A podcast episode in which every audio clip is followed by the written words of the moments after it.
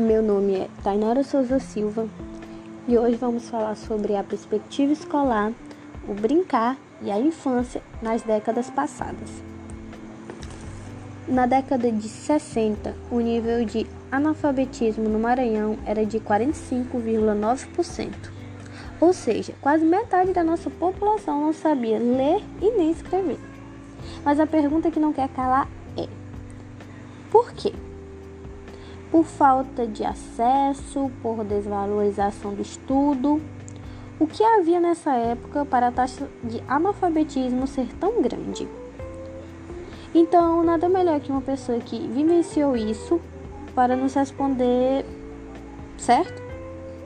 É, chamo agora minha mãe.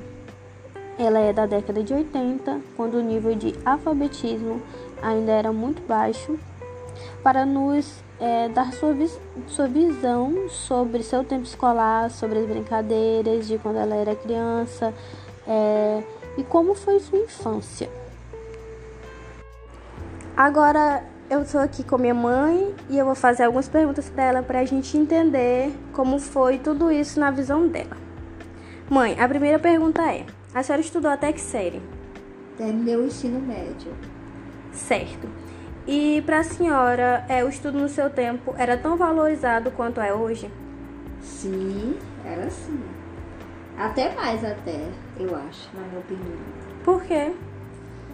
Porque a, a gente dava mais importância, não tinha muito esses de brincadeira como hoje. Eu acho que, assim, acho que era mais, como é que eu posso falar? A gente valorizava mais o estudo de, de antigamente. Certo. Então, seguindo essa linha, na sua época, os professores eram mais valorizados? Na minha opinião, eu creio que sim. Porque a gente tinha mais respeito com os professores.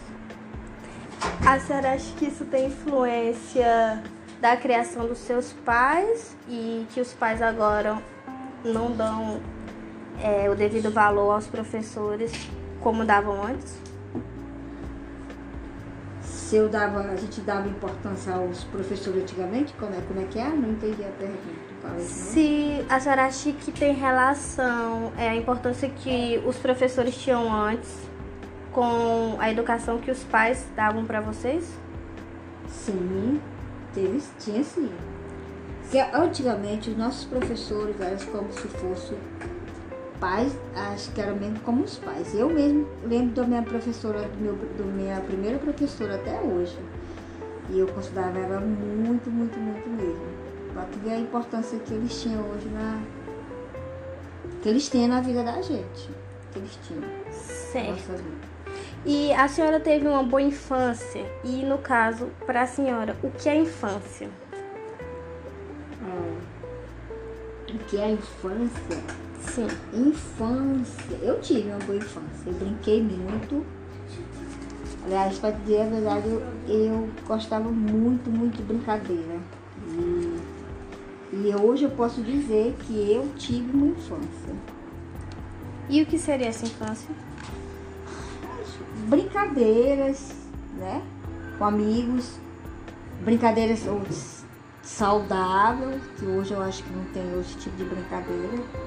A gente brincava, brincava muito de, de, de casa, de escolinha, essas coisas. E, eu, e, e hoje acho que influenciou muito na minha vida essa as brincadeiras que a gente teve na minha época. Certo. E a sua visão de estudo de lá pra cá mudou? É, como por exemplo, agora hoje a senhora é mãe. A senhora tem eu como sua filha, a senhora tem mais outros três filhos que estudam. É, a senhora acha que mudou muito a sua visão de estudo em relação como era para a senhora e como é para a gente? Sim, eu creio que sim. Por quê? É, a é, questão de estudo, do meu estudo pra cá, se teve alguma mudança, Exatamente. se eu acho, com certeza. Na época, é, o estudo, a gente dava mais valor. Eu, eu creio que sim. Eu vejo no, eu vejo na hoje eu comparo o, o mundo de hoje como o, na minha época, eu acho que a gente dava mais valor. Hoje acho que não tem, a pessoa não dá muito valor muito ao estudo. As criação de hoje, eu acho. E na sua opinião, quais as consequências é, dessa falta de importância do estudo hoje? Rapaz, é um futuro. É, como se diz? Eu acho que quem não tem estudo a partir de hoje, acho que não tem futuro. Certo. Porque no mundo de hoje a gente tem que ter, tem que ter algum estudo, porque senão a gente não vai ser nada não. Certo. É, mas tem alguns estudos, por exemplo, que falam que no Maranhão, na década de 60 a 80, somente 4,5% da população era alfabetizada.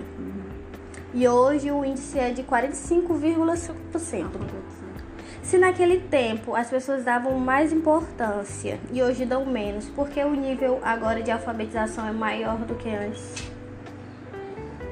Olha, aí não pegou. Mas é assim, esse- não sei, não sei, não sei te res- responder direito. a- Realmente, na, na época, no tempo, no tempo dos meus pais, eu acho que tinha, tinha muito analfabeto. Tanto que o- meus pais não sabem ler. Quer dizer, meu pai não sabe ler e nem escrever. Minha mãe já sabia ler. Então, acho que por ela não, não querer isso pra ela, na época, ela, ela, ela quis pra gente, né? Tanto que ela se esforçou tanto pra botar a gente a estudar. Mas eu não sei A senhora acha muito que. explicar muito essa esse questão aí de na época de 70 e de 80 tinha muito analfabeto é, em questão de hoje. A senhora acha É, acho que as pessoas nascem, os meninos de hoje acham mais, nascem mais inteligentes. A senhora acha que naquele tempo a pobreza era maior e por isso é, a falta de alcançar os estudos era mais difícil do que no caso hoje? Sim. A pobreza influenciava muito, só para ter noção. No, no meu, no caso da, de, de eu e meus irmãos, a gente era sete irmãos.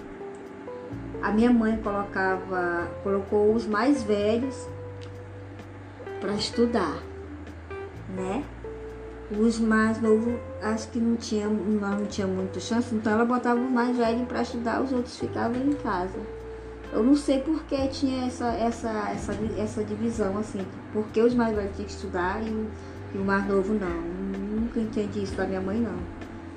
No, no meu caso, na época, meus irmãos mais velhos estudavam e o mais novo estudava. E eu tinha sempre aquela, aquela curiosidade de ir para a escola.